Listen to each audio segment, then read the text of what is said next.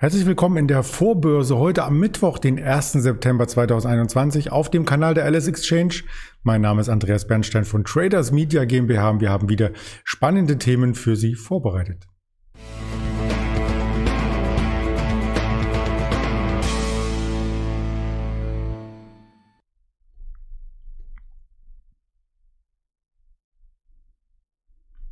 Wir sprechen selbstverständlich über den DAX, der gestern kurz die 16.000 erreichte und wir sprechen darüber, was es heute in der Vorbörse für Entwicklungen gibt, für Termine im Handelstag und für spannende Aktien und da habe ich zwei, nein, drei sogar mitgebracht. Es wird gehen um den Fahrradmarkt, um Bike24, um die Apple-Aktie und um Google oder Alphabet, wie es so schön heißt, am Aktienmarkt.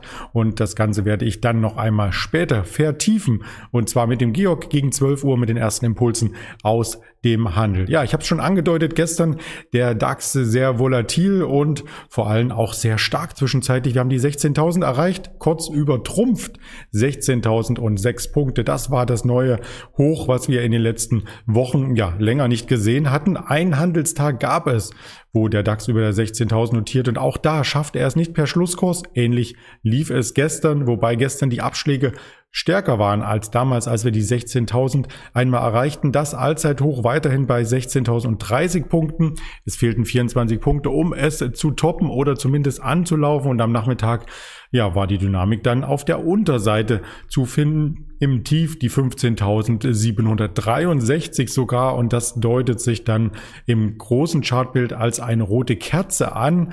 Könnte ein Stimmungsumschwung sein, aber wir schlossen immerhin über der 15.800. Das ist ja so die Entscheidungsmarke im DAX und ja, genau die hat erst einmal per Schlusskurs gehalten. Das stimmt positiv und diese positive Stimmung von der 15.835 von gestern Abend auf heute Morgen 15.880, ja, die kann sich sehen lassen. Also 44 Punkte dann zur Nachbörse noch einmal der Aufschlag und vielleicht ist das schon der Monatseffekt, denn an den ersten Tagen des neuen Monats was passiert da? Investoren wollen in den Markt hinein, Sparpläne werden ausgelöst. Die ETF-Anbieter müssen das Geld auch irgendwo unterbringen und das geschieht dann vornehmlich, indem ja am Kapitalmarkt auch Aktien gekauft werden im großen Stil, ganze Indizes, Körbe sozusagen und am Ende ähm, sind die Monatsstarts nicht nur volatil, sondern sie sind auch häufig positiv. Das ist kein Garant für die Zukunft, aber die erste Indikation spricht zumindest dafür, dass es auch in diesem Monat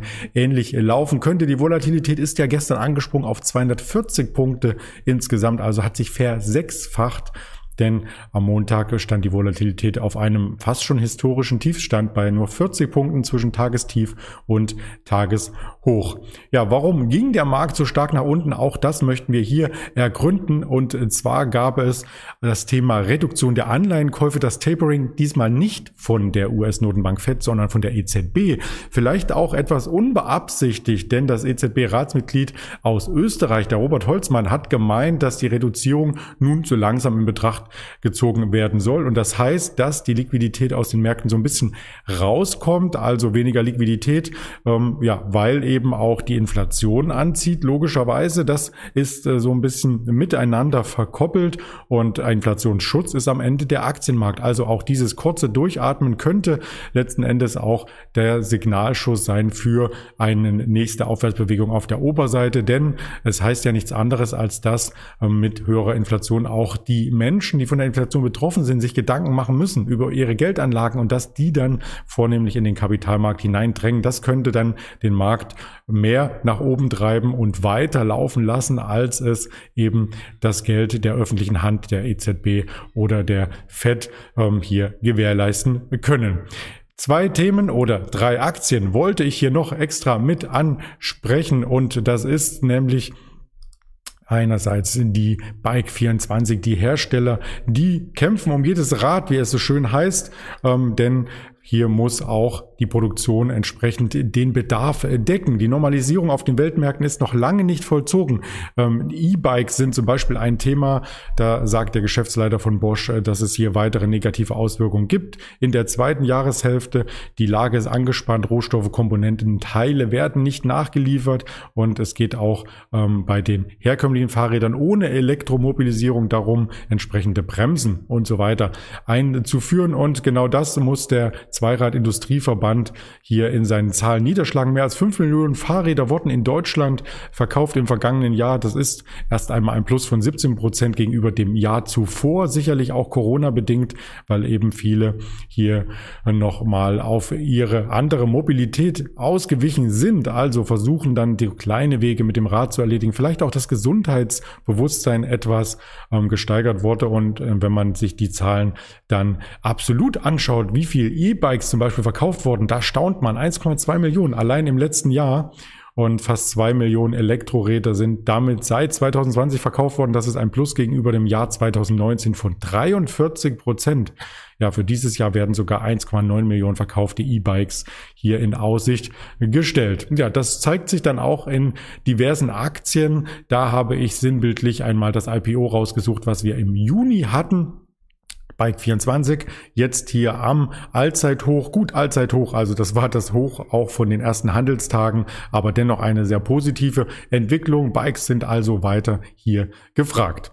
Ein weiteres Thema ist Google Goes Germany. Das ist nicht unbedingt ein ähm, großes Thema für Google, aber für Deutschland. Es sollen zwei neue Rechenzentren entstehen und der Technologiekonzern investiert hier eine Milliarde Euro.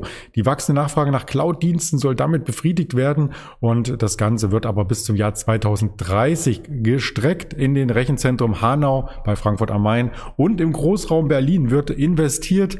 Das hat der Internetkonzern gestern angekündigt und äh, damit damit äh, stehen diese Cloud-Anlagen nur 20 Kilometer vom weltweit größten Internetknotenpunkt von DECIX CIX entfernt, also Nutzungsfläche rund 10.000 Quadratmeter. Und die sollen im nächsten Jahr dann schon betriebsbereit sein, zumindest bei Hanau und Berlin ein bisschen später. Da darf man gespannt drauf sein. Der Aktienkurs kennt nur eine Richtung, auch gestern wieder neues Allzeithoch.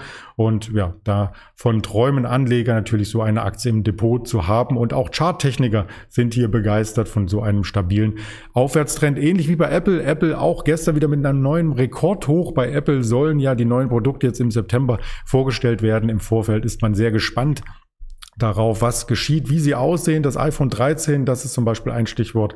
Und die Apple-Aktie hat nach einer Konsolidierungszone am Allzeithoch nun den Sprung geschafft. Bereits am Montag neues Allzeithoch, gestern noch einmal der Nachschlag. Das sah sehr, sehr gut aus und gut sieht es auch im Wirtschaftskalender aus. Heute dürfte es nicht langweilig werden. Gleich 8 Uhr die Einzelhandelsumsätze aus Deutschland, später der Einkaufsmanager-Index verarbeitendes Gewerbe, die Arbeitslosenquote aus der EU.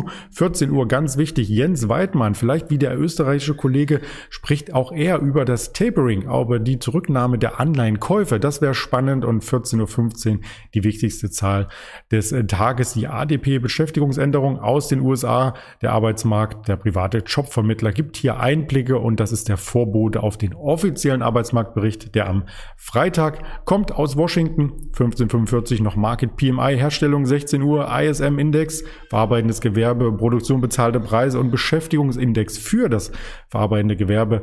Damit haben wir eine Menge Futter sozusagen, um den Tag zu beurteilen, den wir für Sie begleiten. Auf YouTube, auf Twitter, auf Instagram, auf Facebook und als Hörvarianten auf Spotify, Deezer und Apple Podcast. In diesem Sinne, kommen Sie gut in den Tag. Morgen früh gibt es dann wieder den Livestream, wie gewohnt, 8.30 Uhr auf diesem Kanal. Alles Gute, Ihr Andreas Bernstein.